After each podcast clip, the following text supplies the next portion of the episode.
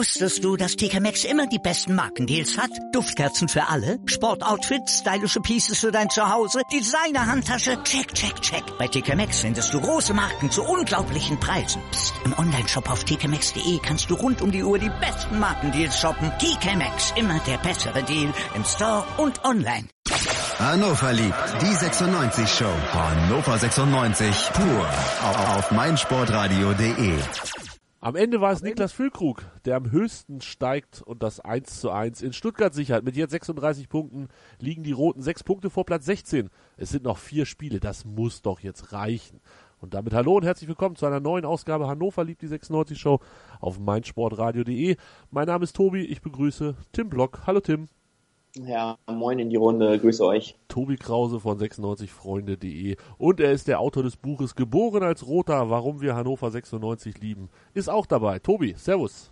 Ja, einen wunderschönen guten Abend zusammen. Und mit Servus habe ich dann auch gleich schon das letzte Thema der Sendung mit reingebracht. Wir spielen gegen den FC Bayern am Wochenende, das wird ein großer Spaß und da sprechen wir natürlich auch drüber. Vorher sprechen wir über das 1 zu 1 in Stuttgart. Wir sprechen dann vermutlich sehr viel über die Jahreshauptversammlung, die ansteht, und zwar morgen schon, am Donnerstag, 19.04. ist es dann soweit. 18 Uhr geht's los in der Swiss Life Hall in Hannover und wir, ja, wir versuchen das für euch so ein bisschen aufzudröseln. Das ist alles gar nicht so ganz leicht, wie das immer so ist bei Vereinsgeschichten, wenn es dann auch so ein bisschen um, um Änderungen von Paragraphen geht und das Thema Hannover 96 ist ja gerade in diesem Bereich ähm, EV, Verbindung zur Profiabteilung, sehr, sehr kompliziert. Aber ich bin mir ziemlich sicher, dass wir das zu dritt hinkriegen und euch dann gut in den morgigen Tag schicken können. Vorher Samstag, Stuttgart, Hannover 96, 1 zu 1. An dieser Stelle Grüße nach Stuttgart. Es war sehr schön bei euch. Schönes Wetter, Stadion hübsch, Bierchen lecker. Man kann nicht klagen, wenn man nach Stuttgart fährt, außer dass es halt von Hannover naja, es ist nicht Bielefeld, es ist nicht um die Ecke. Aber sonst war es wirklich cool. Ihr habt das Spiel im Fernsehen gesehen, Tobi, Tim. Tim. Ja, genau.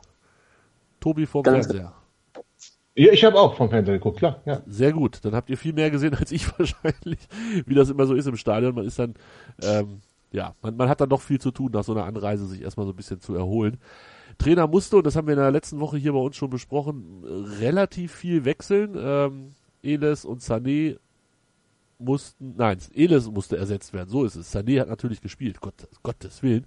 Und er hat dafür Timo Hübers gebracht. Tim, wie hat dir Timo Hübers gefallen? Ordentlich. Ähm, ich habe am Anfang gedacht, ähm, dass er ähm, ja, Schwierigkeiten haben wird reinzukommen und hat das aber ähm, relativ zeitig ja, das alles, alles abgelegt, die Nervosität ähm, und die Unsicherheit. Er ist jetzt nicht, sage ich mal, er ist kein Waldemar Anton, ähm, aber er hat ein gutes, gutes Bundesligaspiel gemacht dafür, dass er ähm, da so frisch reingerutscht gerutscht ist. Es ist, ist temporeich, das hat der André Breitenreiter in der Pressekonferenz auch schon gesagt. Der ist schnell, der kann mit dem Ball am Fuß auch ein bisschen was, hat man jetzt auch gesehen. Er hat sich dann irgendwann auch ein bisschen mehr getraut. Ähm, er ist nicht derjenige, der den Ball von hinten rausspielt. Er geht mit dem Ball auch gerne mal ähm, bis über Mittellinie, wenn es sein muss.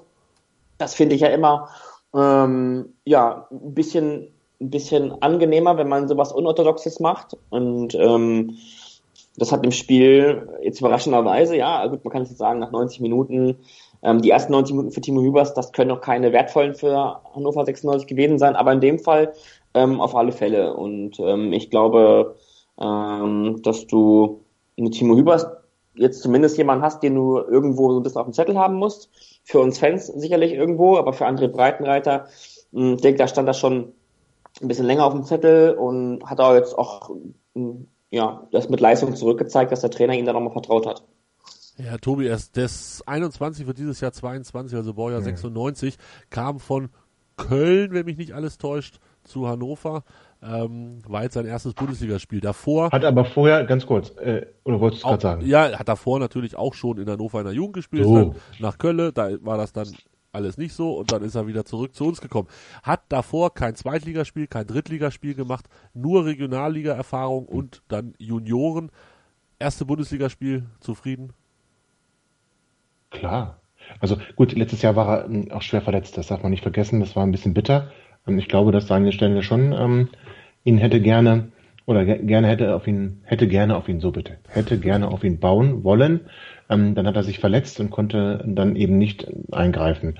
Und ich frage mich nur, wo war er jetzt die ganze Saison? Weil der hat in meinen Augen, er hat es nicht nur ordentlich gemacht, der war, der war, also für einen Debütanten, für jemanden, der anscheinend nie gut genug war, um zu spielen, hat er das also fantastisch gemacht. Der hat gegen Mario Gomez und äh, Ginczek gespielt, Ginczek gespielt. Ich fand, er hat das toll gemacht. Gomez hat kaum einen Stich gesehen und ähm, wie äh, Tim gerade schon sagte, der, der Timo war sogar noch so frech, dann auch mit nach vorne zu gehen und dann mal Bälle in den Strafraum zu spielen. Also das, das musst du dir als Debütant auch erstmal trauen in einer ähm, ersatzgeschwächten Mannschaft.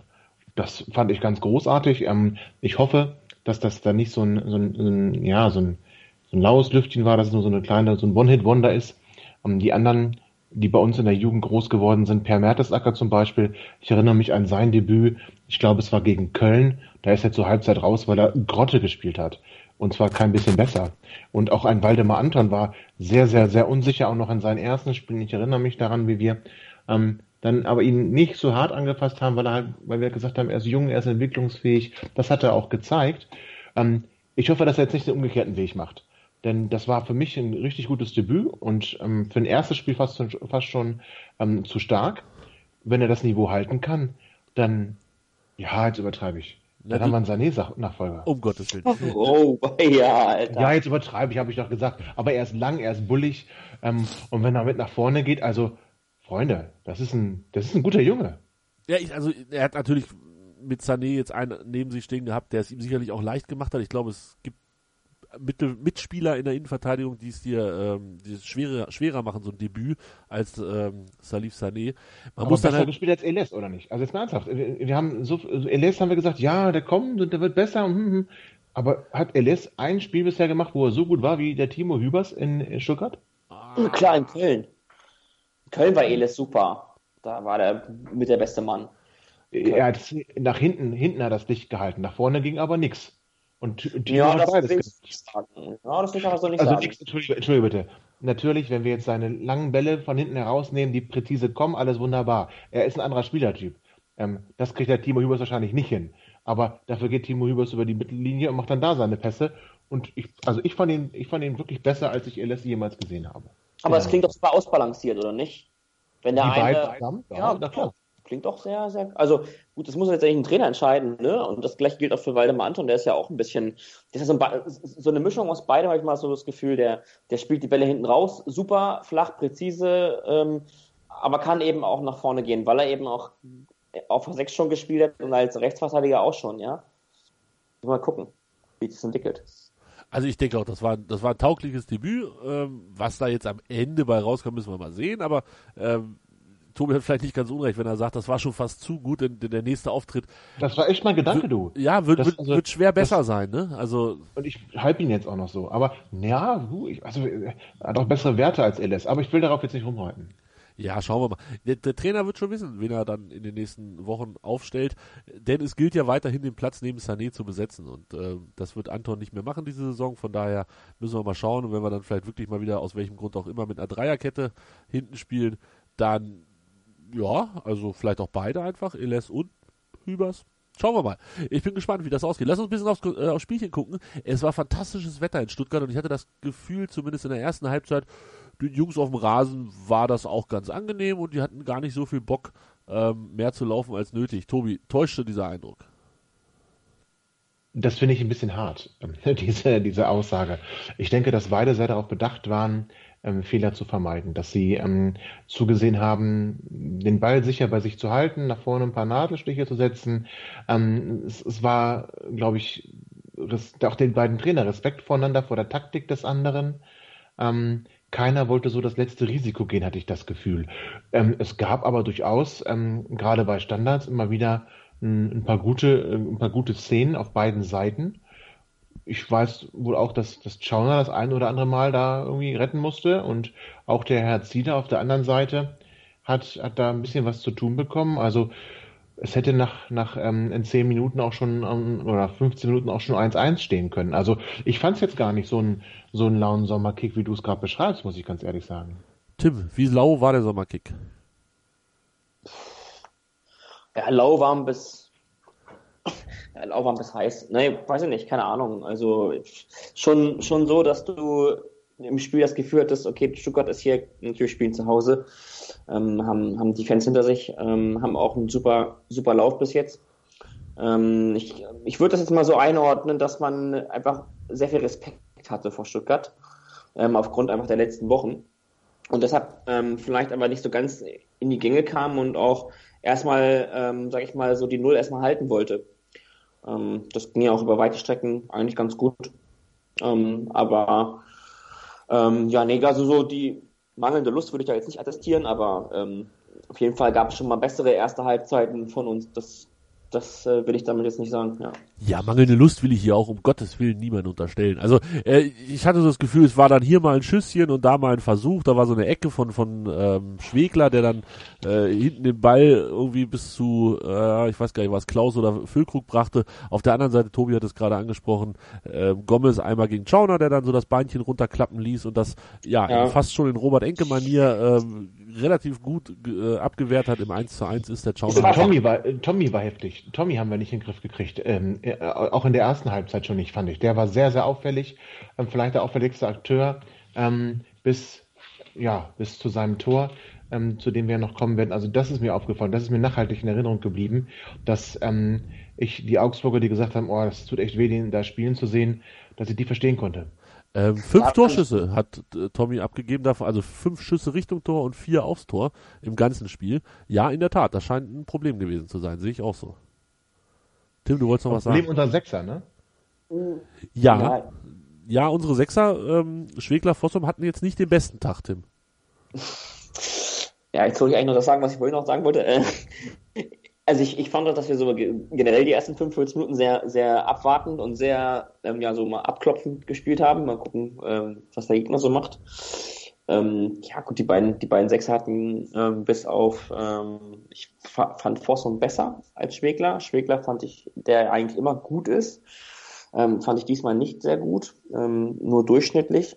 Ähm, Fossum hatte auch mal so ein paar, paar Ideen, wenn man mal so, ein, so eine Szene entzerren möchte und hat dann auch mal eben so auf kurze Distanz, eben ist er doch ziemlich flink und kann dann eben doch durch eine, durch eine tolle Ver Verlagerung auf die andere Seite das Spiel eben nochmal öffnen für Hannover.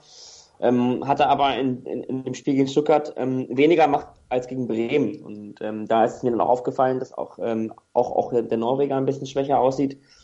Ähm, insgesamt beide nicht den besten Tag erwischt, da gebe ich euch recht.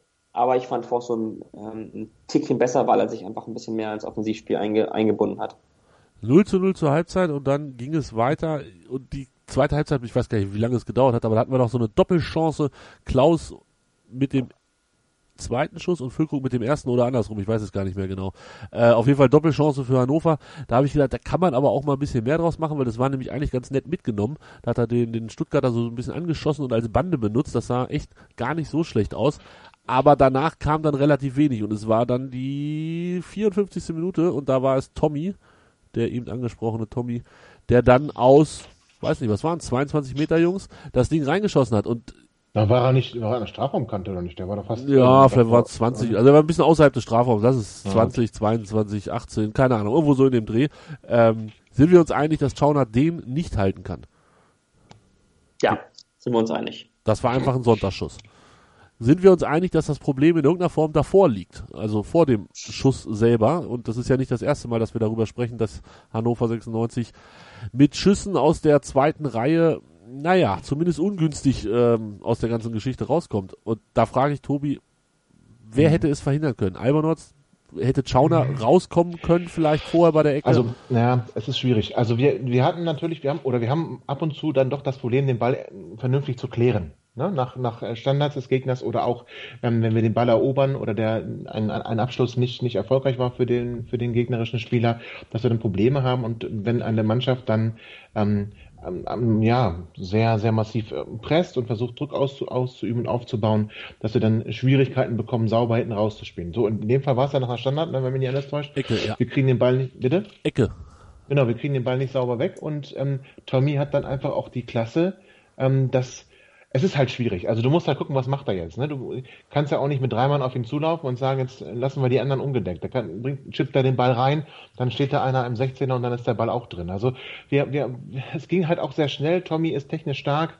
Ähm, das war eine gute Einzelleistung. Ich würde jetzt keinen 96er nehmen, wo ich sagen würde, ähm, der hätte es verhindern müssen und deswegen hat er einen Fehler gemacht. Ich finde einfach, dass wir da im Defensivverbund nicht gut verteidigt haben den, den Standard und dass wir deswegen auch verdient dieses Gegentor in der Situation nicht auf das Spiel bezogen bekommen haben ähm, und das eine, auch eine gute Einzelaktion, ein schöner Schuss war.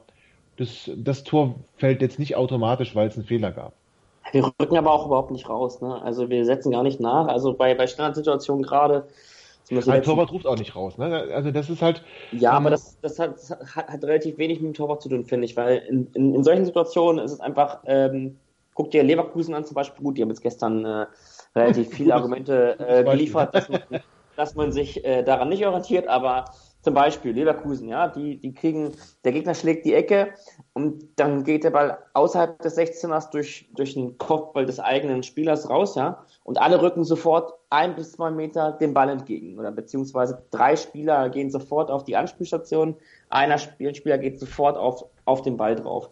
Und dann hast du die Möglichkeit, eben relativ schnell umzuschalten. Das machen andere Mannschaften besser. Wir sind jetzt keine Mannschaft, die ähm, sich jetzt über, über die letzten 30 Spieltage nur durch Umschaltfußball und, und, und ähm, ja, Vollgasfußball nach, nach Ballgewinn äh, profitiert hat. Ja? Wir haben andere Qualitäten, auch nachhaltigere Qualitäten, möchte ich mal sagen. Ähm, aber trotzdem, ähm, das muss ja nicht bedeuten, dass wir dann ähm, uns, uns, uns quasi nach der Ecke trotzdem nach wie vor weiterhin einigeln. Gegen Bayern München wird das auch bestraft. oh ja, tut jetzt schon weh, wenn ich nur dran denke. Ähm, ja, danach, was danach folgte, war so ein bisschen, Stuttgart möchte das, glaube ich, verwalten, waren ganz froh, machen halt nicht das 2 zu 0, machen sie das, ist der Drops wahrscheinlich durch für den Abend, machen nicht das 2 zu 0 und dann war es die 90. Minute ungefähr, als Albonotz ja, Mute der Verzweiflung fällt mir dazu eigentlich nur ein. Langer Hafer, den das Ball. War gewollt, halt ganz kurz bei ihm. Nico Albonos hat den genau gewollt. Der wusste, das ist einstudiert. So. Falls Herr Breitenreiter uns zuhört, wenn Sie das trainiert haben mit der Mannschaft, dann. Äh, also der war so punktgenau auf den Kopf. Ne? Rufen Sie doch mal durch. Ja rufen, rufen Sie mal durch. Das würde ich gerne nochmal von offizieller Seite bestätigt haben. Für mich sah das aus wie komplette Verzweiflung, langer Hafer nach vorne. Und ähm, ja, dann ist es Füllkrug der, Tobi. Wieder. Ja, da kommen wir gleich zu, aber erstmal zu dem Kopfball. Ähm, da ist es Füllkrug, der einfach, wenn er was kann, hochspringen und mit dem Kopf wackeln. Ja, wie beim Derby, ne? War schon ganz geil. Es war schon, also gerade in der Wiederholung, ja, wenn du das siehst, wie der da hochsteigt, das war schon ja. geil. Absolut. Und nicht einfach irgendwie köpft, sondern ihn schön auch hoch über den Torhüter hinüber. Ich gehe davon aus, es war gewollt, weil er sieht, dass die da zu weit draußen steht ähm, weil er nämlich auch mit allem rechnet, aber nicht mit so einem Ding. Und dann macht er das natürlich klasse, weil er wirklich also ein ganz, ganz hervorragender Kopfballspieler ist. Das muss man ganz ehrlich sagen. Wie der in der Luft steht, wie hoch der geht, ähm, das ist eine, das, das ist eine echte Waffe. Hubschrauber. Hubschrauber Füllkrug. Wer ist, war, war halt Hashemian. Ja, da ist, da ist mir Füllkrug lieber. ja, auf jeden Fall. Ähm, Tobi, jetzt. Aber Zieler, ja, es ist so ein Zieler gegen. Ja, genau, Zieler. Er hält Weltklasse-Dinger und holt dir da einen nach dem anderen rein, äh, raus, meine ich natürlich, ähm, klatscht aber auch gerne mal nach vorne ab und dann steht er halt irgendwo im Nirgendwo. Das ist, in dem Fall will ich jetzt gar nicht mal ihn so sehr ankreiden, weil mit dem Ball rechnet keiner und dann ähm, ist es ja auch noch so, dass, dass er ja auch noch ein Gegenspieler ist. Ne? Ähm, War also das Bartschuber? Musst du ja nicht unbedingt damit rechnen, dass Niklas Füllkrug das so macht, aber trotzdem sieht es halt irgendwie total nach Ziele aus. Das erinnert mich sehr an viele Gegentore, die wir hier gekriegt haben. Ähm, ja, das ist halt Ron. War das Bart Stuber, der Gegenspieler? Things, ne? Ja, genau. Zieler ist doing uh, Zieler Things, ganz genau. Ja. Also ich fand, Zieler stand viereinhalb Meter vom Tor und ähm, ich weiß nicht, das sieht ob, auch so blöd aus, wie er Ja, natürlich sieht er total ey. dumm aus, aber was, was Füllkrug springt übers Hochhaus und Zieler schafft den Zaun nicht. Also, das ist halt Sprungkraft Himmel und Hölle. Ja, aber was soll er denn also wo soll er anders stehen? Weiß ja, ich nicht. kann er ja nichts, ist ja gut, aber es springt halt auch Kacke. Ja, er springt dann halt auch kommt ja. Also am Ende ist es uns ja auch völlig egal, ob das äh, ob das so gut oder schlecht von Zieler war, entscheidend ist. Das Ding war drinne. Das war ganz fantastisch. Und äh, dann war es 1-1 und ähm, André Breitenreiter hat hinterher gesagt, wir haben an uns geglaubt, so wie wir in der zweiten Halbzeit zurückgekommen sind, war der Punkt etwas glücklich, aber nicht unverdient. Tim, können wir das unterschreiben? Ja, die Aussagen von dem Breitenreiter wiederholen sich irgendwie immer, habe ich das Gefühl. also ich höre immer wieder von der zweiten Halbzeit, wie wir da zurückgekommen sind. Ich weiß nicht, ob ich das so super finden soll, aber ähm, das ist sicherlich ein anderes Thema. Da sprechen wir vielleicht beim Saisonrückblick drüber oder so lang und breit. Ähm, ich weiß nicht, also wir unterschreiben das natürlich, ja, weil es, weil es halt stimmt. Ja, ich, ich würde gerne was anderes behaupten, aber es geht halt nicht. Ähm, ja, doch, natürlich unterschreiben wir das, gar, kein, gar keine Frage. Das, das ist auch eine Mentalitätsfrage letztendlich. Ne? Ob eine Mannschaft, die, ähm, die sich in einer ganz, ganz äh, komischen Situation irgendwie befindet. Also und da dann ähm, nochmal, obwohl man, sag ich mal, quasi 80 Minuten lang äh, eher sehr wenig fürs eigene Tor getan hat und dann doch nochmal zum, zum, zum Torerfolg kommt.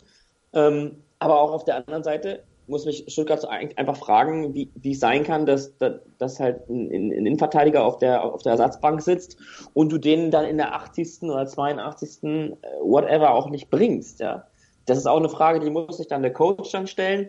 Ich denke mal, da hat Steven Girondolo äh, irgendwie äh, seine Finger im Spiel gehabt. Ähm,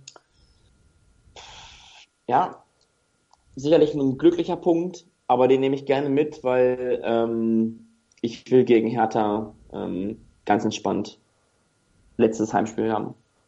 Ganz entspannt. Tobi, ähm, ja, Breitenreiter erzählt das öfter von der zweiten Halbzeit. Vielleicht ist es ja unsere Stärke und unsere Schwäche ist einfach die erste Halbzeit. Aber wir haben uns aber nicht, ganz kurz bitte. Also, ich habe ja viel gesehen. Aber ich habe jetzt nicht das unbändige Aufbäumen, den Kampf, das Anrennen, die, den Willen, das, das Spiel zu drehen, das habe ich gar nicht gesehen. Also unabhängig davon, ob er es zum ersten Mal oder zum 398. Mal sagt, ähm, ich fand, dass wir gar nicht stattgefunden haben. Für mich war das Spiel schon völlig durch, muss ich mal ganz ehrlich sagen. Im Gegenteil, wir kriegen sogar noch ähm, fast zwei Tore in der Schlussphase. Ähm, und gut, wenn, der, wenn sie den vorne nicht machen, dann machen wir ihn halt. Aber also ich erinnere mich jetzt, entschuldigt kurz, Füllkrug hatte mal eine, irgendwann Mitte der zweiten Halbzeit, eine Chance. Ansonsten war doch da, also war doch da gar nichts. Wir können vielleicht sagen, als Basti Meier eingewechselt wurde, kurz danach fiel das Tor für Hannover. Oha, ja. Basti, Basti Meier Fußball. Das ist auch eine geile Überschrift, ey. Ah, aber so nenne ich die Sendung nicht. Mit Basti Meier kam der Punkt. Nein, nein, nein, nein. Also äh, der konnte nun gar nichts dafür, der hat ihn nicht verhindert. Das stimmt. Was ich, äh, also was ich eigentlich sagen wollte, war, er hat Karaman gebracht, Saran Renbase gebracht und Basti Meier.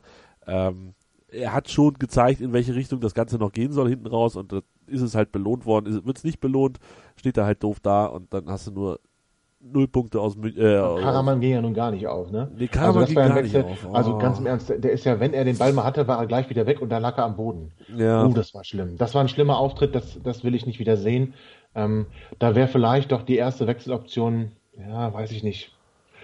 Bringt man Sarenren, um zu sagen, wir machen eine Flügelzange, Bewu, Sarenren mit, mit, mit, mit Schnelligkeit, ist egal, ist geschenkt. Wir haben einen Punkt geholt, aber Karaman, Nee, Boah. fand ich auch nicht gut, den Herrn Karaman. Ja, also nicht gut, das war, das war schlimm.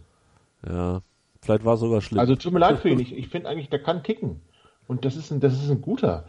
Aber irgendwie, ja. Er bringt es halt nicht die letzten Jahre. Ne? Jetzt muss man halt auch mal so anerkennen und mal sagen, okay, das war die letzten Jahre einfach gar nichts.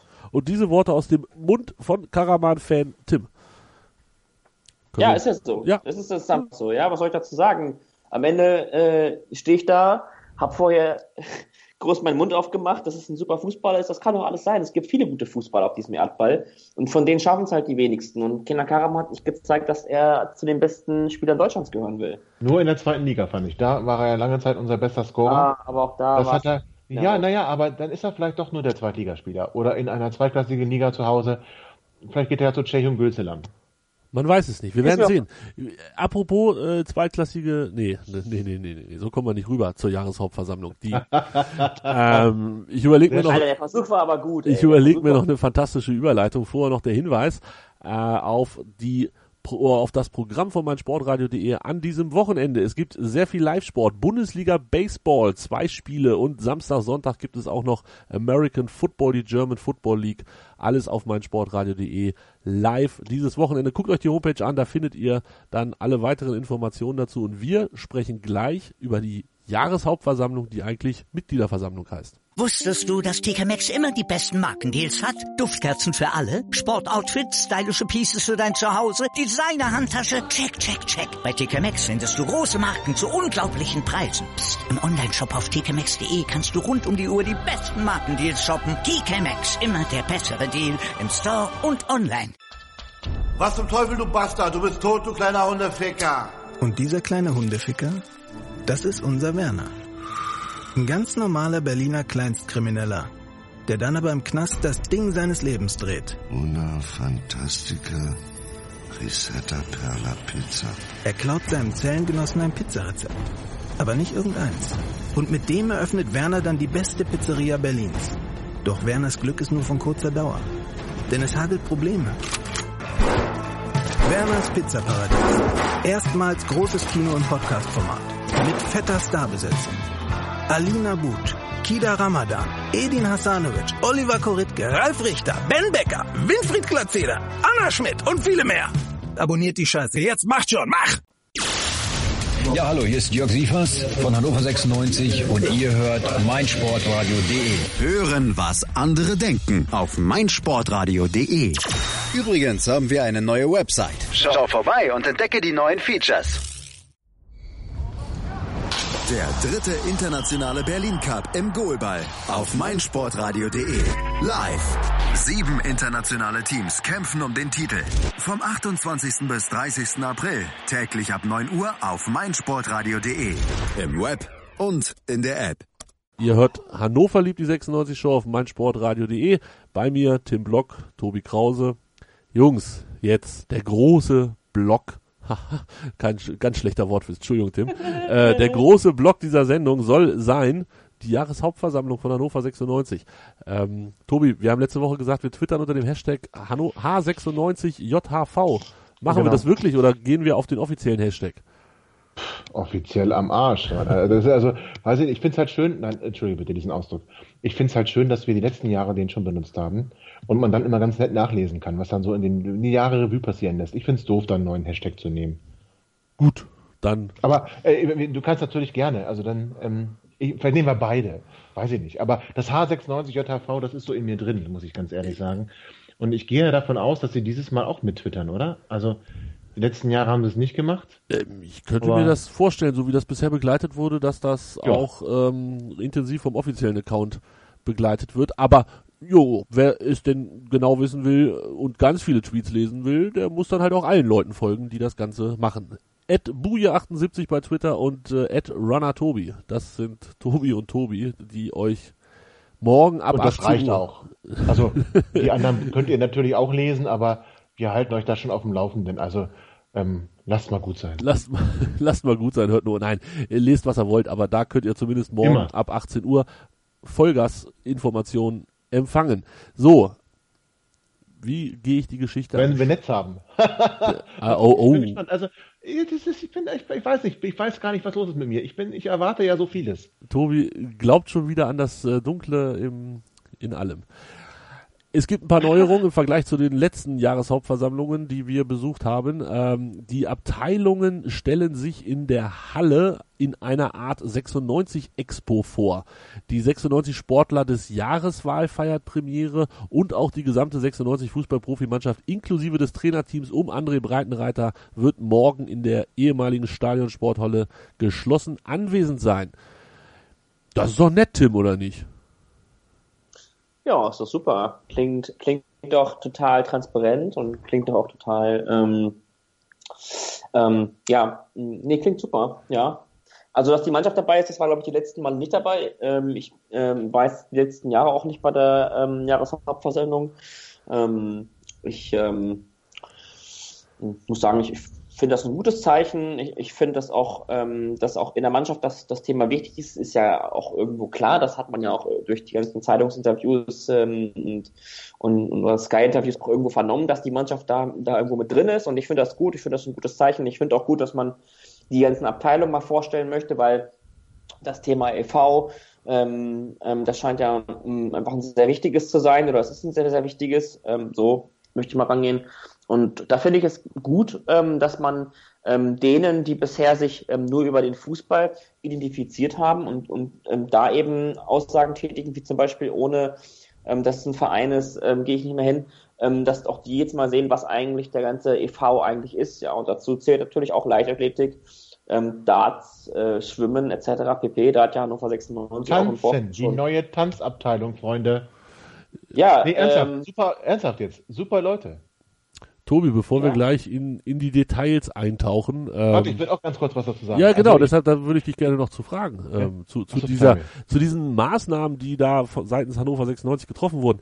Ähm, ja, das ist nett und es ist schön, dass die Mannschaft dabei war. Es hat sicherlich auch gute Gründe gehabt, warum die Mannschaft in den letzten Jahren nicht dabei war, nämlich dass es um den EV geht und das gar nicht so viel mit der Profiabteilung zu tun hat. Das wurde ja auch immer wieder regelmäßig betont.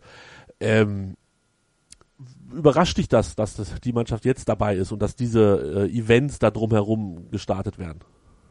Also zunächst einmal finde ich auch, wie Tim, ich finde es gut. Ich finde gut, dass sich die Abteilungen präsentieren. Ich finde gut, dass es dann zu einer Jahreshauptversammlung zu diesem Wort wieder wird und nicht nur eine plumpe Mitgliederversammlung, sondern dass sich die, die, die Abteilungen präsentieren, dass man sich untereinander kennenlernt, den Verein lebt. Das finde ich, das finde ich ganz, ganz toll. Erstmal grundsätzlich. Super. Hat hier vier Jahre gefehlt, wird jetzt angefangen. Klasse, wenn das durchgeführt wird, äh, durchgesetzt wird, wenn das nicht durchgesetzt, wenn das durchgehalten wird, auch in den kommenden Jahren, dann finde ich das richtig spitze und dann fangen wir hier morgen was Gutes an. Natürlich hat es in meinen Augen aber Geschmäckle. Und zwar versucht der Verein alles, um Mitglieder zu mobilisieren.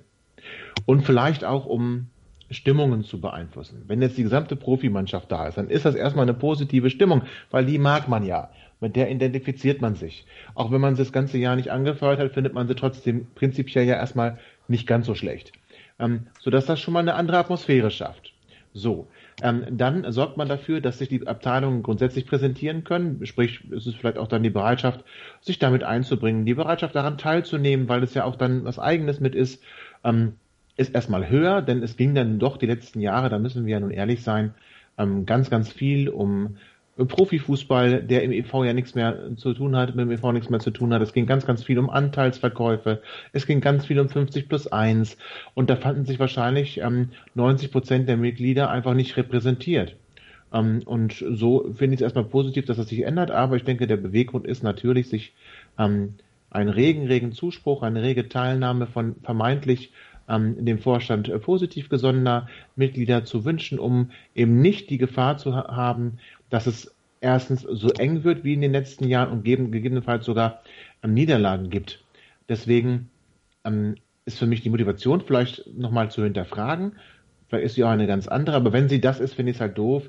Und auch das mit den Eintrittskarten, das haben wir jetzt auch gar nicht gesagt. Es gibt Karten gegen Bayern München für das Spiel gegen Bayern München zu gewinnen, für die Mitglieder ja nun auch ein Vorkaufsrecht hatten. Also wenn einer hätte Karte haben, Karte, eine Karte haben können, dann ist es ein Mitglied von Hannover 96. Es gibt Karten für das Heimspiel gegen Hertha zu gewinnen. Insgesamt sind es 800 Karten, die da in der Verlosung sind. Das heißt, die Chance daran teilzunehmen ist ja so, ähm, die Chance dann auch zu gewinnen, wenn man hingeht, ist ja unfassbar hoch. Ähm, Im letzten Jahr waren es äh, knapp 470 stimmberechtigte Mitglieder. Gut, Fördermitglieder waren es vielleicht noch ein paar mehr, aber 470 stimmberechtigte Mitglieder.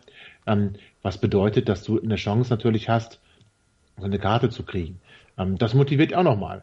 Also grundsätzlich toll, die Veranstaltung aufzuwerten. Das ist super. Der Verein soll sich präsentieren. Der Verein ist mehr als Fußball.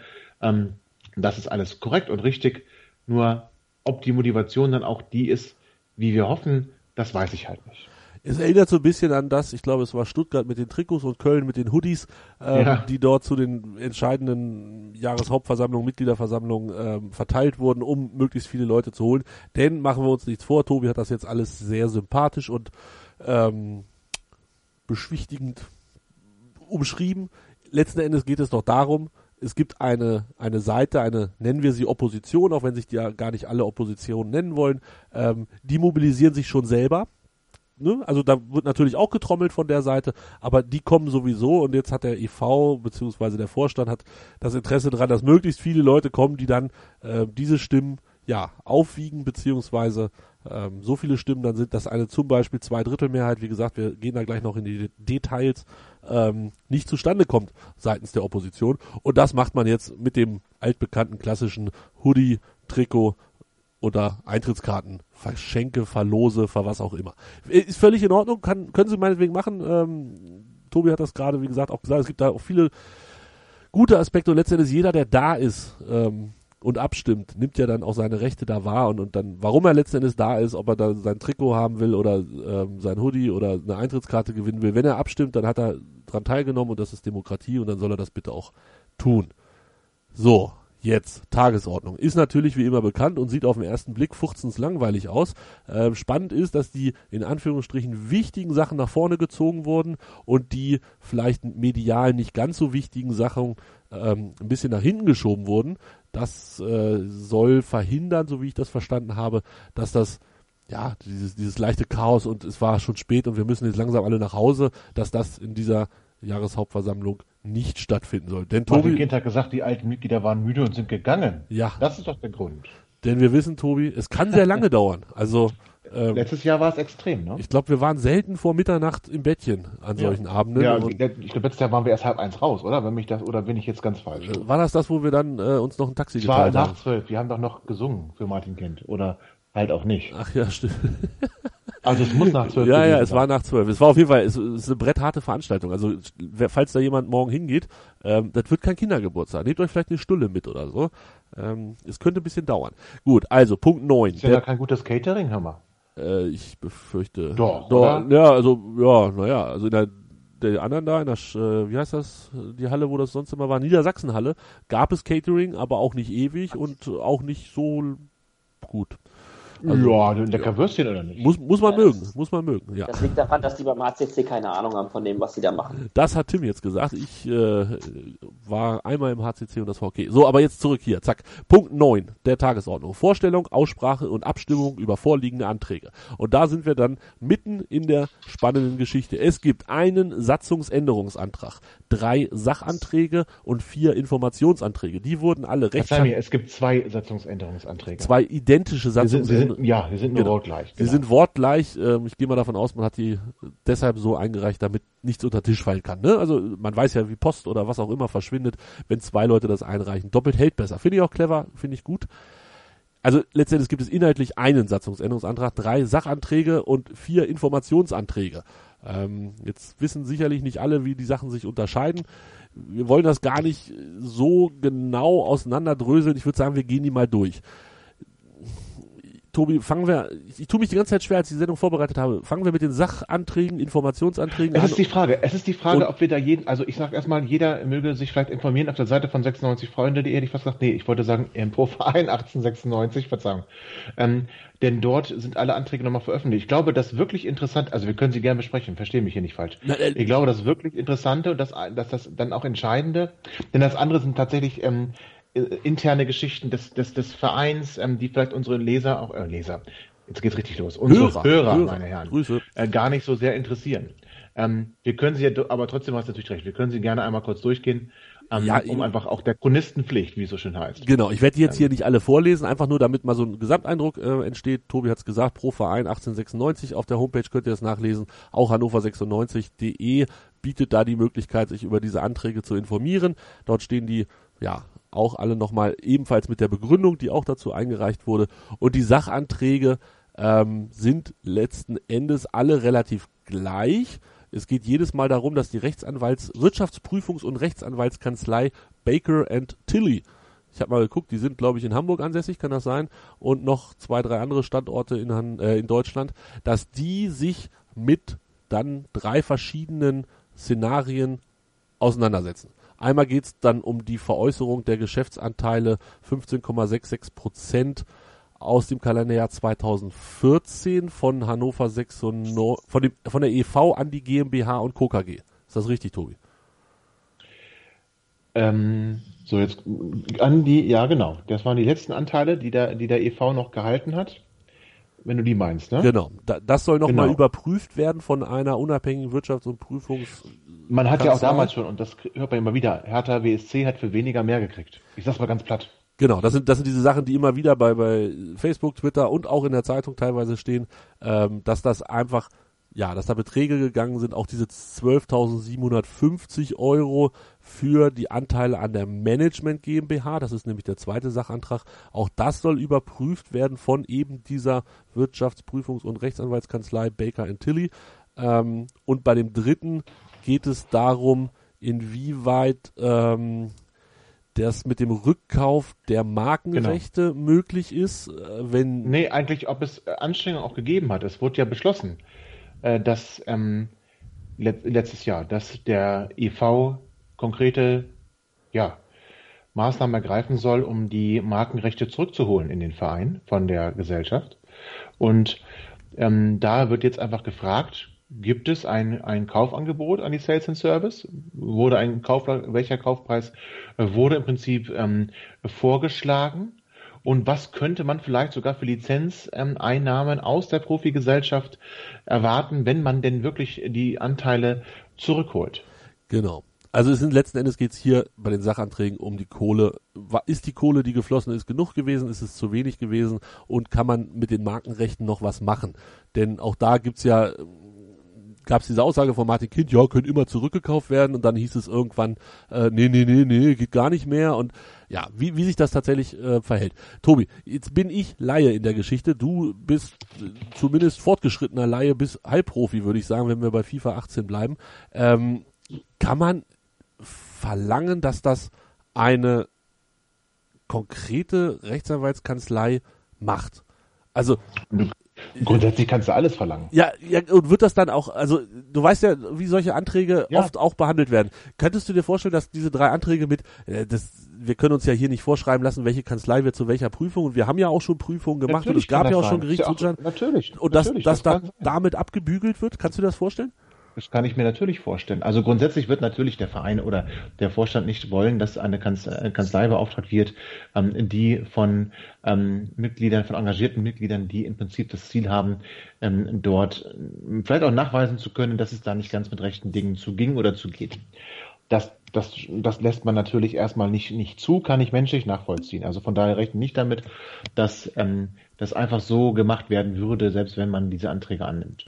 Ähm, aber Baker Tilly ist jetzt auch ein Name. Das ist jetzt ja nicht irgendeine ähm, Waldwiesengesellschaft. Das ist jetzt auch keiner aus der Fanszene, der sich da jetzt eine goldene Nase verdienen will. Ich sag mal, das haben wir im Gesellschafterkreis vielleicht ein bisschen anders, wenn wir uns die Bauvorhaben des Vereins mal angucken, wer da so tätig ist.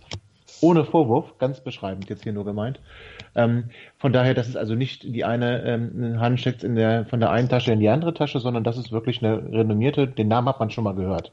Also, auch wenn man vielleicht nicht genau, also ich hatte den zumindest vorher schon mal gehört, ähm, auch wenn ich nicht genau wusste, was die wirklich machen. So. Das weiß und, ich dann auch, selbst wenn ich auf der Homepage war, auf der habe ich mir das alles ganz genau angeguckt. Ähm, sorry, ja. Die aber erstmal ist es doch, also erstmal finde ich es gut, dass Wirtschaftsprüfer sich, sich Sachen mal anschauen. Ja, aber das also, kostet Geld. Also Tobi, jetzt, jetzt komme ja. ich als, als komme ich als Vereinsmitglied und sage, oh ey, meine Kohle, ballern die für so ein Gutachten raus und wir hatten doch schon Gutachten und wir haben auch schon Gerichtsurteile, dass das alles tutti frutti war.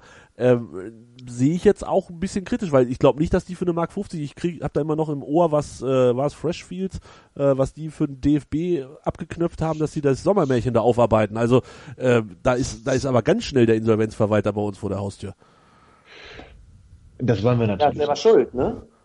Also das wollen wir ja nicht. Also Grund, also wir als die Mitglieder, ne? So meine ich das. Genau, wir Natürlich, als Mitglieder. Ich will auch nicht, ich will auch nicht, dass da Kohle rausgeballert wird. Ich will aber auch nicht, dass Kohle rausgeballert wird. Gut, in diesem Jahr hat man keinen Brief geschickt für, für, für, für Wahlwerbung. Das will ich halt auch nicht.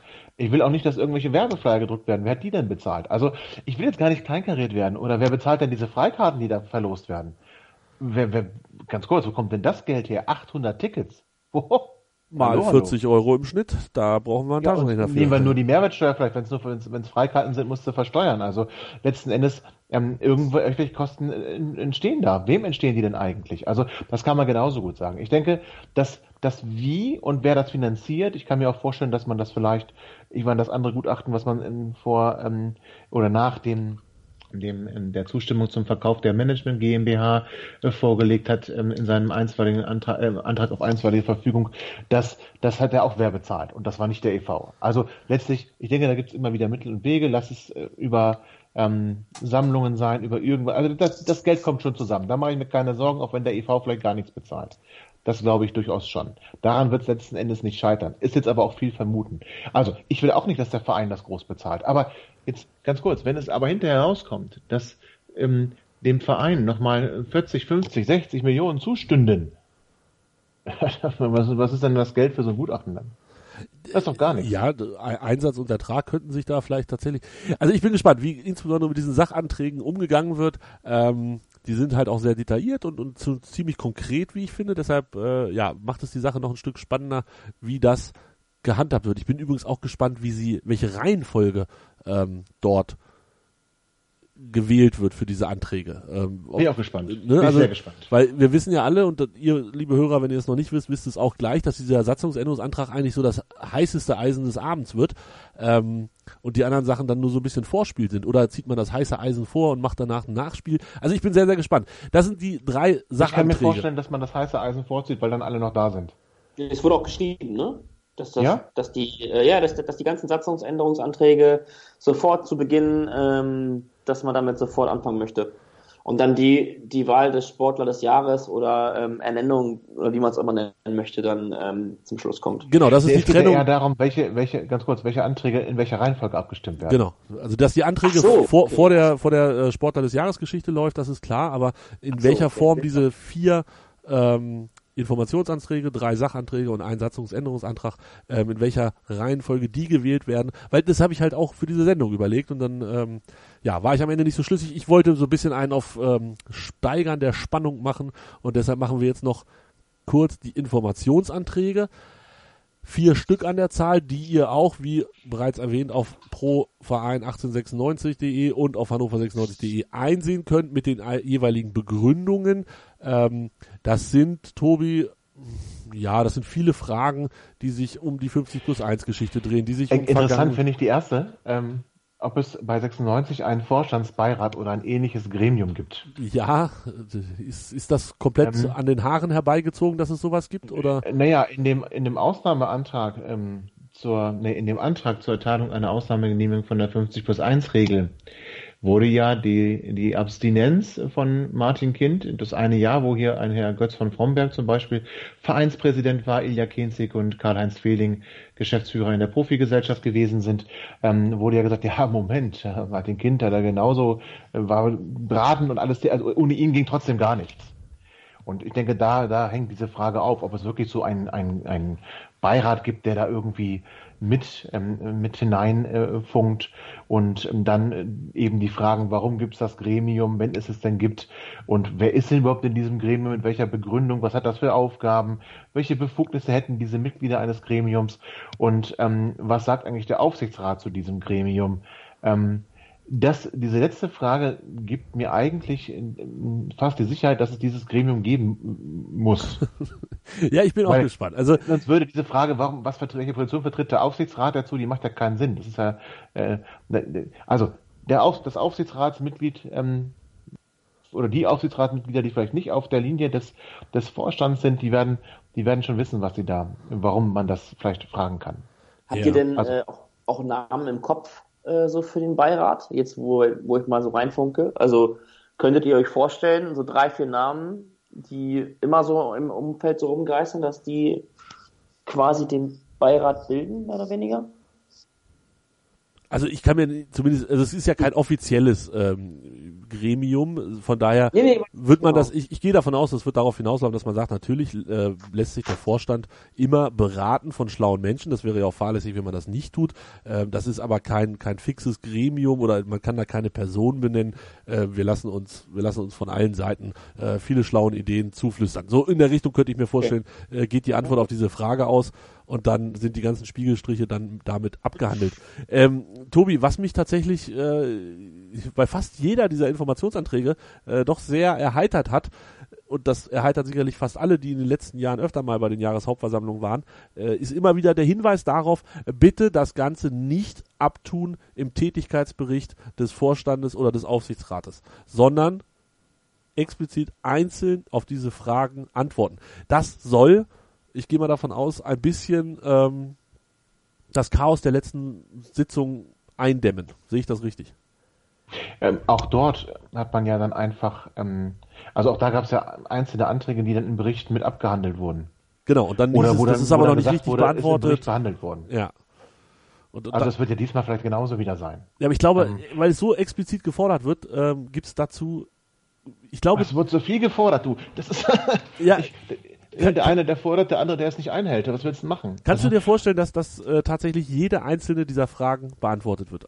Ob sie zu Zufriedenheit beantwortet in ist? epischer Breite? Das, oder ach so, äh, ja. Ja, zumindest, dass sie beantwortet wird. Dass man sich hinstellt und sagt, so, pass auf, wir, wir können es ja explizit hier äh, an Informationsantrag 1 machen. Auf welcher Grundlage, Klammer auf, Satzung des Hannoverschen Sportvereins von 1896 e.V., erfolgte die Einrichtung eines solchen Gremiums? Dann ist die Antwort, nein, so ein Gremium gibt es nicht. Warum gibt es dieses Gremium? Nein, so ein Gremium. Weißt du, dass es so abläuft, dass man quasi von Seiten des e.V.s sich keine Angriffsfläche Na, ich denke, möchte? ich, ich empfinde, ich empfinde das erste, ähm, gibt es so ein Gremium? Und wenn dann Nein kommt, erübrigen sich die anderen Fragen. okay. Da, So. Ja, Dann, ne, dann geht so, so baut sich ja vieles auf. Also interessant finde ich übrigens auch, es wurde, wenn es denn stimmt, ähm, festgelegt, dass der EV eine Nutzungsgebühr für die, für die Nutzung der Marke äh, zahlen muss. Das war 1998 im, im, im Rahmen der, der, des Verkaufs der, der Markenrechte an sich an die gegründete, ja, Konsolidierungsgesellschaft oder die Gesellschaft, die ja eigentlich dafür sorgen soll, dass Insolvenz abge, abgewendet wird. Und mich interessiert auch, ob es jemals 15.000 Mark im Monat sollten es sein, ob es wirklich jemals Geldzahlungen gegeben hat. Das würde mich tatsächlich auch interessieren. es wird, ich glaube, es wird ein fantastischer Abend. Ich bin jetzt schon davon überzeugt. Wie gesagt, vier Informationsanträge. Wenn wir die alle durchgehen, könnte es sein, dass diese Sendung erst veröffentlicht wird, wenn die Jahreshauptversammlung schon vorbei ist. Deshalb guckt es euch selber an, guckt es euch in Ruhe an und seid gut vorbereitet für morgen. Ich bin sehr gespannt, wie das auch morgen alles optisch, grafisch dargestellt wird. Es wurde, glaube ich, an mehreren Stellen darum gebeten, ähm, diese Anträge ja auszuhängen oder oder zu verteilen beziehungsweise an einer auf einer Leinwand sichtbar zu machen. Das waren alles Kritikpunkte an den letzten Jahreshauptversammlungen. Ich bin gespannt, wie das morgen abläuft und ähm, ja, nach den drei Sachanträgen, den vier Informationsanträgen, bleibt noch der Satzungsänderungsantrag. Und über den würde ich sagen, sprechen wir gleich. Vorher noch bisschen der Hinweis auf die Live-Übertragung von meinsportradio.de, die es dieses Wochenende gibt. Ich habe es bereits erwähnt, Baseball und American Football am Wochenende live im Radio zu hören. Wenn ihr draußen seid und das schöne Wetter genießt und am Wochenende soll es, glaube ich, noch einigermaßen tauglich sein, hört doch mal rein bei meinsportradio.de. Wir sprechen jetzt gleich über den Satzungsänderungsantrag, der eingereicht wurde. Mein Lieblingspodcast auf meinsportradio.de. Hallo, hier ist Tobi von Hannover liebt die 96 Show auf meinsportradio.de. Die Roten sind wieder in der ersten Liga und wir sprechen natürlich weiterhin jede Woche über das aktuelle Geschehen rund um Hannover 96. Wenn dir gefällt, was du hörst, freuen wir uns sehr über eine 5-Sterne-Rezension bei iTunes. Dir gefällt, was du hörst? Dann rezensiere unsere Sendungen jetzt auf iTunes und gib ihnen 5 Sterne. Wer wird DHB-Pokalsieger 2018? Das Final Four. Live auf meinsportradio.de. Im ersten Halbfinale am Samstag, den 5. Mai ab 15 Uhr, treffen der SC Magdeburg und der amtierende deutsche Meister Rhein-Neckar-Löwen aufeinander. In Spiel 2 heißt es dann ab 17.45 Uhr. TSV Hannover Burgdorf gegen die HSG Wetzlar. Das Finale Sonntag, den 6. Mai ab 15 Uhr. Das Final Four 2018. Live auf meinsportradio.de. Im Web und in der App. Hört Hannover liebt die JHV-Sendung. Na, so schlimm ist es noch nicht, aber die 96 Show auf meinsportradio.de. Tim Block ist da, Tobi Krause ist da. Wir haben viel über die Jahreshauptversammlung jetzt bereits gesprochen und wir müssen das Ganze abrunden mit dem heißesten Eisen des Abends. Und das ist der Satzungsänderungsantrag. Tobi, ich versuch's mal. Ähm, kurz zusammenzufassen, was dort ja beantragt wird. Es geht darum, dass der Paragraph 11 Ziffer 1 Satz 2 ergänzt wird um die Aussage und die Vereinsorgane. Und dann soll dieser Satz heißen, die Mitgliederversammlung ist das oberste beschließende Organ des Vereins. Ihre Beschlüsse sind für alle Mitglieder und die Vereinsorgane verbindlich. Stimmberechtigt sind alle volljährigen Mitglieder des Vereins. Das ist nicht viel, was da hinzugefügt worden ist. Ähm, genauso geht es nur um Details in Paragraph 15, da soll das Wort entscheidet durch das Wort vertritt geändert werden. Und dann soll das heißen, der Vorstand vertritt den Verein in allen ideellen, sportlichen, wirtschaftlichen und strategischen Belangen. Er ist an die Beschlüsse der Mitgliederversammlung gebunden. Ihm obliegt die Darstellung des Vereins in der Öffentlichkeit. Tobi, Haarspalterei, aber dafür ist ja sowas dann da. Ähm, ja. Was soll damit erzielt werden und wie ist so ein bisschen die Hintergrundgeschichte zu der ganzen Sache? Ja, ähm, du und ich, wir haben es erlebt. Ähm, viele unserer Hörer werden es auch erlebt haben, wie es im letzten Jahr auf der Mitgliederversammlung war. Auch da gab es einen Satzungsänderungsantrag. Bei diesem Satzungsänderungsantrag ging es darum, dass die 50 plus 1 Regel und die Erhaltung dieser Regel in die Satzung von Hannover 96 e.V. aufgenommen wird. Der Satzungsänderungsantrag scheiterte denkbar knapp. Es gibt übrigens noch anhängige Gerichtsverfahren, die an der Rechtmäßigkeit des Abstimmungsverfahrens ähm, zweifeln und das ist noch nicht ähm, letztinstanzlich entschieden oder es ist noch gar nicht entschieden. Also es gibt da noch ein Verfahren, ein laufendes Verfahren, das sich genau mit diesem Abstimmungsverhalten und dem Abstimmungsergebnis, das denkbar knapp war, noch auseinandersetzt. Die Frage ist natürlich, wenn weitere Fakten geschaffen werden, inwieweit ist so ein Urteil dann noch ähm, in irgendeiner Art und Weise mit Auswirkung. Man hatte gehofft, es kommt ein Urteil vor der Jahreshauptversammlung. Das kam nicht. So, dann gab es einen zweiten Antrag, den wir damals als viel, viel interessanter ähm, eingestuft hatten. Ich erinnere mich noch gut uns gefragt haben, warum macht man so mobil gegen diesen Satzungsänderungsantrag, der mit zwei Drittel Mehrheit ähm, beschlossen werden muss und nicht gegenüber dem anderen Antrag, der da lautete, dass der EV der Vorstand keine Ausnahmegenehmigung beantragen darf, ohne dass den Mitgliedern alle Dokumente zugänglich gemacht werden und dass man dann nach einem Jahr eine, eine oder dass man eine Auswahlmitgliederversammlung einberuft, wo man alles darlegt und dass man dann darüber abstimmen lässt, ob denn der Verein diesen Antrag stellen soll oder nicht, ein Mitgliederbeschluss also nötig ist für diese Ausnahmegenehmigung. Da waren wir eigentlich der Meinung, warum, warum geht man denn gar nicht dagegen vor? Und das hat man dann hinterher gemerkt, denn es wurde angenommen. Also es gab, es gibt einen Mitgliederbeschluss ähm, mit deutlicher Mehrheit, 70 Prozent, glaube ich, waren es, ähm, ähm, der sagt, dass der, die Mitgliederversammlung befragt werden muss vor Beantrag, äh, vor Beantragung einer Ausnahmegenehmigung von der 50 plus 1 Regel. Es muss einen Beschluss geben. Diesen, diese Sache wurde angenommen, dieser Antrag. Und letzten Endes wissen wir alle, ja, das hat man nicht gemacht. man hat die Mitglieder nicht befragt. Und dann ging, gab es ja auch Anträge auf einstweilige Verfügungen und da kam dann halt raus, dass die Satzung eben so geregelt ist, dass da die Mitgliederversammlung machen kann, was sie will. Der Vorstand entscheidet allein und nicht die Mitgliederversammlung, denn sie, ihre Beschlüsse sind nicht bindend. Das wurde festgestellt und da kam dann auch der Begriff der Vorstandsdiktatur auf. Das heißt, ähm, das Gericht hat in seiner Urteilsbegründung festgestellt, dass man sich eben selbst ähm, ähm, durch die Satzung ähm, einer Vorstandsdiktatur im Prinzip hingegeben hat. Also kein Begriff der Szene im Übrigen, das ist nochmal ganz wichtig vielleicht. Und dass diese jetzt eben so ist. Und ähm, deswegen das ist die, der Hintergrund. Ähm, hat man jetzt gesagt, wir wollen die Satzung eben ändern. Also zwei Mitglieder, ähm, Rechtsanwalt Jens Bold und die ähm, Steuerberaterin Nathalie Wartmann, zwei Menschen mitten im Leben. Ich hatte das ähm, Vergnügen, mit ihnen sprechen zu dürfen. Also mitnichten Leute, die in der Nordkurve Kind muss wegpöbeln oder dergleichen, sondern engagierte Mitglieder, die sich wirklich ähm, ehrlich darüber ärgern, dass man einfach so Beschlüsse ähm, ja als ganz, ganz rechtens übrigens Beschlüsse als Empfehlung abtun kann. Und das möchten sie eben ändern.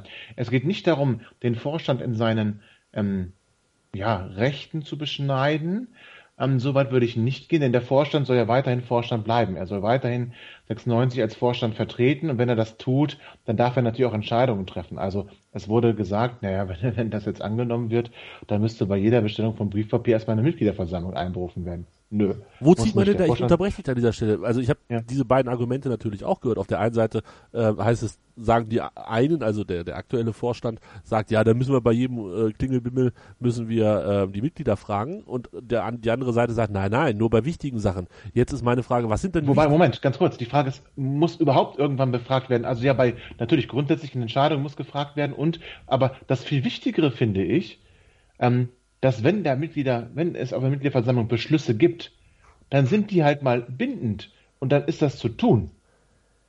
Also gibt es genau. eine Mehrheit im Verein, irgendetwas zu machen, dann hat der Vorstand das zu machen.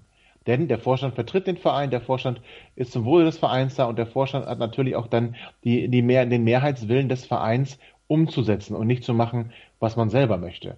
Und das ist auch Sinn und Zweck eines, eines Vorstands äh, im Übrigen. Also ja, ne, so. ist nicht, ja, natürlich. Nicht zu machen, was man will, sondern zu machen, was der Verein will.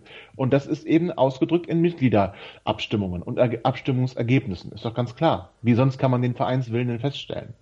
es ist auch einfach so an den Haaren herbeigezogen. Ich, ich habe dann auch so zwischenzeitlich gedacht, als ich diesen Satzungsantrag dann so gelesen habe, habe ich so, im ersten Mal habe ich mich dabei erwischt, wie ich so sagte, ja, super, jetzt müssen wir also ähm, wegen, äh, wegen jedem Furz und Feuerstein, äh, nein, müssen wir nicht. So, es geht einfach darum, dass der, der, der Zustand dieser Vorstandsdiktatur, diese Formulierung möchte ich mal übernehmen, ähm, dass dem am Ende bereitet wird. Und ähm, darum geht's, ja. Und es, es, es kann halt nicht sein, dass ähm, bei so weisungswichtigen Fragen ähm, dann die Mitglieder ignoriert werden, beziehungsweise sie nicht befragt werden. Das funktioniert halt nicht, weil das ist undemokratisch. Und wenn Sekunde, man, ganz kurz, ja, ganz, ganz kurz einmal darf, Tim, also das hat der Herr Bold, der Rechtsanwalt, gut erklärt. Der sagt halt, die müssen nicht immer fragen. Ja, sondern es ist so, sie können natürlich schalten und walten im Prinzip, aber Sie müssen sich hinterher in jedem Fall rechtfertigen und es wäre dann so, dass wenn dort Handlungen geschehen sind, die den Mehrheitswillen nicht widerspiegeln, sind die zu revidieren, wenn es entsprechende Beschlüsse gibt. Das heißt, der Forscher muss im Prinzip so handeln, dass die Tätigkeit von den Mehrheit der Mitglieder auch akzeptiert wird und auch dann toleriert und durchgewunken wird und eben nicht ähm, nach eigenen Gusto Sololäufe durchführen kann. Und das genau. ist das genau. Entscheidende. Er soll den Verein genauso weiter vertreten, wie er es als Vorstand tut, mit seiner Aufgabe als Vorstand. Aber er läuft Gefahr, und das ist das Entscheidende. Und das kann man jetzt gut oder schlecht finden. Der Vorstand liefe Gefahr bei Annahme des Satzungsänderungsantrags, dass Entscheidungen, die da getroffen wurden, ohne dass man sie hat absegnen lassen, und die Entscheidung darf man treffen, dass hinterher aber diese Entscheidungen mit einer außerordentlichen oder auch mit einer einfachen Mitgliederversammlung ähm, ausgehebelt werden. Und dass man eben bei wichtigen Dingen die Mitgliederversammlung zu befragen hat.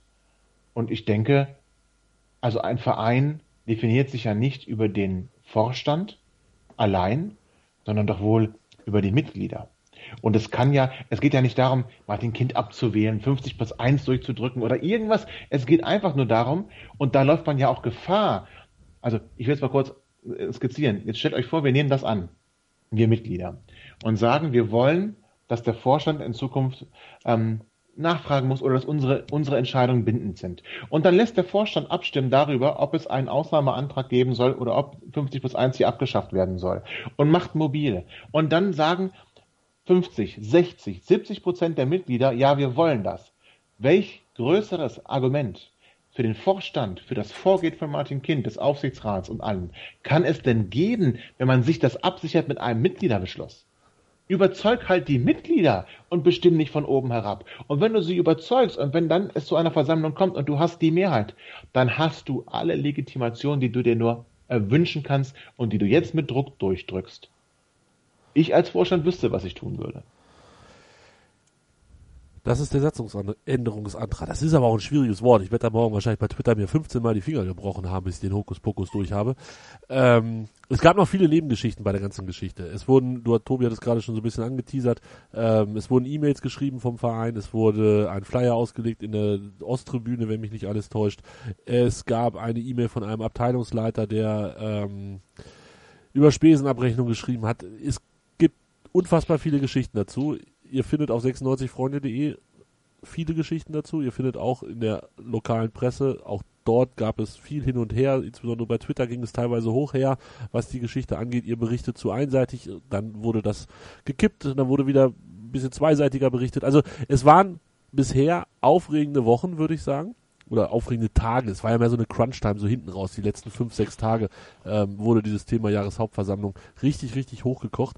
Es wird morgen sicherlich nochmal von allen Seiten, ähm, sei es IG, Rote Kurve, ähm, pro Verein, der Verein selber, die Zeitung. Es wird morgen nochmal ordentlich Feuer unterm Dach sein. Und dann ist morgen um 18 Uhr die Jahreshauptversammlung.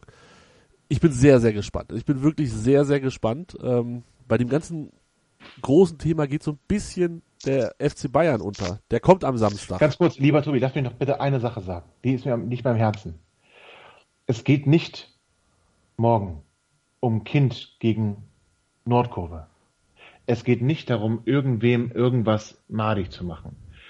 Ähm, mir wäre sehr daran gelegen, als, als Mitglied dieses Vereins, dass all die, die morgen zu der Mitgliederversammlung kommen, welche Meinung sie auch immer haben, die offen äußern dürfen, die äußern dürfen, ohne in irgendeiner Art und Weise beleidigt oder unterbrochen oder mundtot gemacht zu werden. Und ich meine wirklich jeden. Ich möchte, dass Martin Kind frei reden kann. Ich möchte, dass die Antragsteller frei reden können. Ich möchte, dass jeder Abteilungsleiter, der was sagen möchte, was sagen kann, ohne zu weggepfiffen zu werden oder sonst irgendwas. Ich möchte, dass jedes Mitglied da was sagen kann, was es möchte. Und ich möchte, dass jedes Mitglied so abstimmt, wie es überzeugt ist. Und das ist so mein Wunsch, dass ich hoffe, wir gehen morgen alle fair miteinander um. Es wird kontroverse Diskussionen geben. Man kann in der Sache doch wirklich streiten. Das macht es doch auch aus. Aber wir, wir Mitglieder von Hannover 96, uns kann es doch nur um eine Sache gehen. Und das ist das Wohl unseres Vereins. Und das muss spürbar sein. Ich will nicht, dass es wie in den 90er Jahren ist, wo man sich gegenseitig beleidigt und vielleicht noch die Rübe einschlägt, dass man Skandale dort auf dem, mit der Versammlung produziert. Ich möchte, dass es eine ehrenvolle, eine würdige Veranstaltung wird und dass hinterher, egal was für eine Entscheidung gerade in Bezug auf die Satzungsänderung getroffen wird, jedes Mitglied diesen Mehrheitswillen akzeptiert und dann auch diesen Mehrheitswillen mit umsetzt und nicht weiter dagegen vorgeht. Das ist mein ganz persönlicher Wunsch. Verzeih. Ich schließe mich und, da dir. Tim, wolltest du noch was sagen?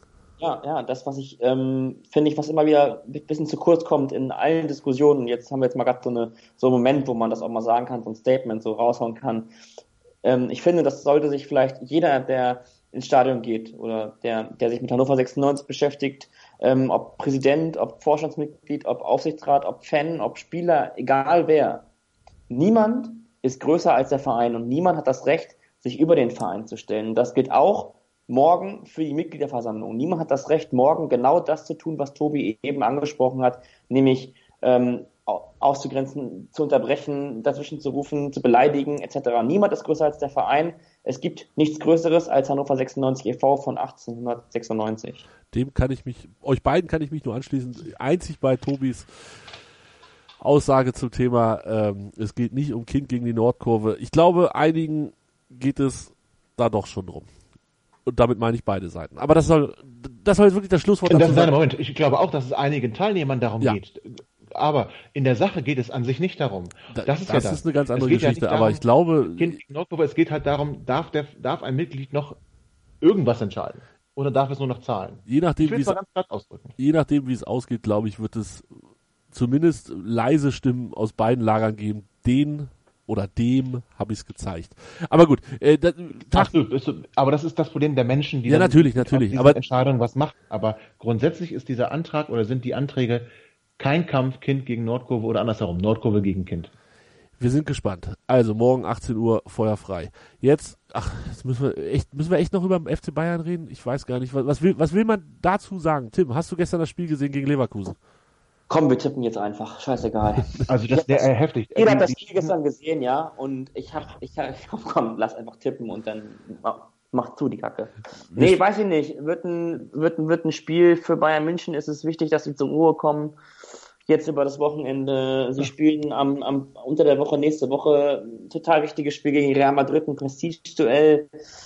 Ähm, sie haben alle Karten in der eigenen Hand nächste Woche und ich denke nicht, dass sie sich das durch ähm, 90 Minuten volle Anstrengung ähm, für ähm, mögliche Stammspieler für das Spiel gegen Madrid eben kaputt machen möchte. Ich glaube, dass sie mit der zweiten Reihe antanzen werden, bis auf ein, zwei Ausnahmen. Ich glaube, dass Sandro Wagner spielt, ich glaube, dass Rafinha spielt, ich glaube, dass ähm, Juan Bernat spielt, ich glaube, dass Martinez und Süle in der Innenverteidigung spielen, ich glaube, dass Thiago geschont wird und ähm, ich glaube, dass Hannover 96 überraschenderweise, glaube ich, dass eine echte Chance hat, dort etwas mitzunehmen, weil es für Bayern München erstens äh, in, der, in diesem Wettbewerb, in dem wir uns am Wochenende befinden, um nichts mehr geht. Es geht jetzt einzeln und allein nur darum, das Triple zu holen. Ähm, und aus diesem Grund glaube ich, dass sie auch sparend spielen werden und dass sie sich durchaus eine Niederlage oder eine oder Punktverlust in, in der in der Messestadt Hannover ähm, erlauben können. Ähm, für jeden Spieler, der da am Samstag aufläuft von Hannover 96, geht es darum, sich voll zu beweisen. Und ähm, deshalb rechne ich uns da ähm, echte Chancen aus. Wow. Also ich bin in der Sache, was es angeht, für Bayern geht es nur ums Triple, bin ich mit Tim einer Meinung. Und er hat prinzipiell recht, so würden das viele Vereine machen. Jupp Heynckes als Trainer macht das nicht. Und wenn mich das Spiel, gar nicht gestern, vielmehr das Spiel gegen Gladbach, ähm, wo sie nicht gut reingekommen sind, wo sie hinten gelegen haben, ähm, nee, das machst du mit Jupp Heynckes nicht. Ähm, der, der hält die Spannung hoch. Und selbst wenn sie ein, zwei Spieler schonen, also sind wir ehrlich, ähm, die Bank von Bayern München, das wäre jeder, wäre ein Starspieler bei Hannover 96. Ich will uns gar nicht klein machen. Aber ähm, ich gehe einfach davon aus, dass, dass die das Triple unbedingt holen wollen und dass sie so auch die Spannung hochhalten. Du, du, du läufst da Gefahr, wenn du sagst, ach komm, Liga haben wir jetzt geschafft, jetzt machen wir so ein bisschen. Ich habe das gehofft, sage ich euch ehrlich. Aber nach dem Spiel gegen Gladbach denke ich, das tun die nicht. Ähm, denn du läufst Gefahr, die Spannung fällt so ein bisschen ab und die wieder hochzubekommen. Das ist gar nicht so einfach. Also halt sie am Limit, halt sie hoch. Du bist in der heißen Phase der Saison. Ja, und leider heißt am Wochenende der Gegner Hannover 96. Und ich glaube, dass wir aus dem gleichen Grund, Bayern will das Triple holen, noch nie so chancenlos waren wie am Samstag. Ich bin da auch tatsächlich mehr bei Tobi und überlege nur, wie hoch es weht und wie doll es wehtun wird, äh, weil Tim, du hast die Aufstellung genannt. Oh Gott, Sühle, wie soll denn bitte, wie soll denn bitte äh, Martin Harnik an Sühle vorbeikommen? Oder äh, wenn, ja, muss er gar nicht, er muss einfach unter den Beinen durchflutschen. Ja, das wäre vielleicht noch das Klügste. Auf jeden Fall einen großen Bogen drum laufen, die, das ist ja eine unfassbare Kante. Nein, also lass uns noch tippen. Ich bin, ach, ich weiß nicht, das ist auch wirklich immer das Spiel des Jahres, wo ich am wenigsten Bock drauf habe. Ich werde auch nicht ins Stadion gehen tatsächlich, weil ich für mein Sportradio.de zu tun habe. Aber ähm, selbst wenn ich Zeit gehabt hätte, ich glaube, ich wäre einfach nicht hingegangen, weil es mich nicht interessiert. Es ist das unwichtigste Spiel des Jahres, sehe ich ganz genau. Es das ist das unwichtigste Spiel des Jahres. Es sind ja. Leute im Stadion, die vorher nicht hingehen, die hinterher nicht hingehen. Es ist einfach ganz seltsam. Die Spiele gegen Bayern München, ich nehme ganz ausdrücklich aus, das 2 zu 1 in der Saison, wo wir Boateng, rote Karte, Elfmeter und wir haben 2-1 oder war es 3-1 gewonnen in, und sind am Ende in der, in der, ähm, waren dann vor Bayern München zehn Spieltage vor Schluss, haben dann so ein bisschen abgekackt ähm, und wurden dann nur in Anführungszeichen Vierter. Ähm, das nehme ich mal ganz außen vor. Aber der Rest der Bayern-Spiele, die waren doch einfach auch ähm, von, von der ganzen Atmosphäre. Es sind komische Leute, da Leute, die halt sonst nicht hingehen. Ähm, ähm, es ist mir auch sowas von egal, dieses Spiel. Ich ignoriere es seit diesem 3 zu 1. Ähm, ich könnte auch kein anderes Ergebnis mehr sagen. Ich weiß noch ein 0 zu 7 in München. Ähm, das, in war, das war die Enkelsaison. Ja, die Enkelsaison. Boah, aber das, das war super, war das war super, das war mit Ansage. Da habe ich gesagt, wir verlieren in München Knalle hoch und steigen am Ende nicht ab. Und genau so ist es gekommen. Habe ich auch schon mal erzählt. Du bist ein Seher. Du sagst ja. mir bitte gleich noch die Lottozahlen. Nee, ah, ich, zu spät, verdammt. Ich, ich sag dir jetzt erstmal die Tipps, oder beziehungsweise Tim fängt an mit den Tipps. Tipps in Stuttgart waren alle falsch. Wir haben alle auf Auswärtssieg getippt und keiner hatte recht. Von daher äh, darf Tim jetzt mal glänzen und uns sagen, wie geht's denn aus am Samstag? 2-2. 2 zu 2. Tobi. Lach nicht so, lach nicht so dreckig da hinten. Ich, ich, ich gönne es und ich hoffe es. Ich, mein ehrlicher Tipp ist 1 zu 7. 1 Boah, zu 7. Was? Schmeiß den Krause raus, ey. Was ist denn? Also, es ist doch unwichtig. Äh, ganz kurz, ich, ich, ich wünsche mir einen 96-Sieg, aber es ist mir gegen die Bayern, es ist mir egal. Also es ist nicht, es kommt auf Hertha an. Wir hauen Hertha hier 8 zu 0 meinetwegen aus dem Stall. Bin ich sofort dabei. Halleluja. Aber gegen die Bayern, gegen die Bayern. Konzentrieren wir uns doch bitte auf das Spiel, was wir gewinnen können und sollen. Lass uns bitte nicht gegen Bayern noch blöde gelbe Karten kriegen, sonst irgendwas. Wir wollen nicht aufgeben, wir wollen natürlich Wettkampf, wir wollen gewinnen. Aber ehrlicherweise glaube ich an 1 zu 7. So, ja. und da ich nicht der Boomer des Tages sein will, sage ich jetzt einfach 1 zu 6. Haha, clever von mir. Ich bin so klug. Ja, äh, so, 2-2 sagt Tim, 1-7, 1-6, die beiden Tobis. Äh, ihr könnt dann unsere äh, weiteren Wetttipps morgen bei der Jahreshauptversammlung entgegennehmen. Das war's für diese Woche. Nein, das war's überhaupt nicht für diese Woche. Ich soll ja nicht lügen. Ähm, wenn alles gut geht und wir das hinkriegen, der Tobi und ich. Dann sprechen wir Freitag nochmal über gestern. Nee, also dann über gestern, also über die Jahreshauptversammlung. Ähm, haltet die Augen und Ohren offen, wo der Podcast aufschlägt. Ich hoffe, wir kriegen das hin, vor dem Bayern-Spiel euch dann nochmal eine kleine Zusammenfassung zu geben von dem Donnerstagabend beziehungsweise der Donnerstagnacht, je nachdem, wie lange das Ganze dauert. Das war's aber erstmal für heute. Vielen Dank, Tim. Vielen Dank, Tobi. Sehr gerne. Gerne. Und ähm, ja, bis zum nächsten Mal, spätestens nächste Woche, vermutlich am Dienstag. Tschüss. Hannover liebt die 96 Show. Hannover 96 pur auf meinsportradio.de. Ich habe mich natürlich schockverliebt, weil die war wirklich ganz, ganz klein. So begann die Mensch-Hund-Beziehung zwischen Christina und Tierschutzhund Frieda. Und wie es danach, nach dem ersten Moment der Verliebtheit, so weiterging und welche Klippen es danach zu umschiffen galt, das hört ihr in der neuen Ausgabe von Iswas Dog, dem Podcast für harmonische Mensch-Hund-Beziehungen. Iswas Dog? Mit Malte Asmus. Überall, wo es Podcasts gibt.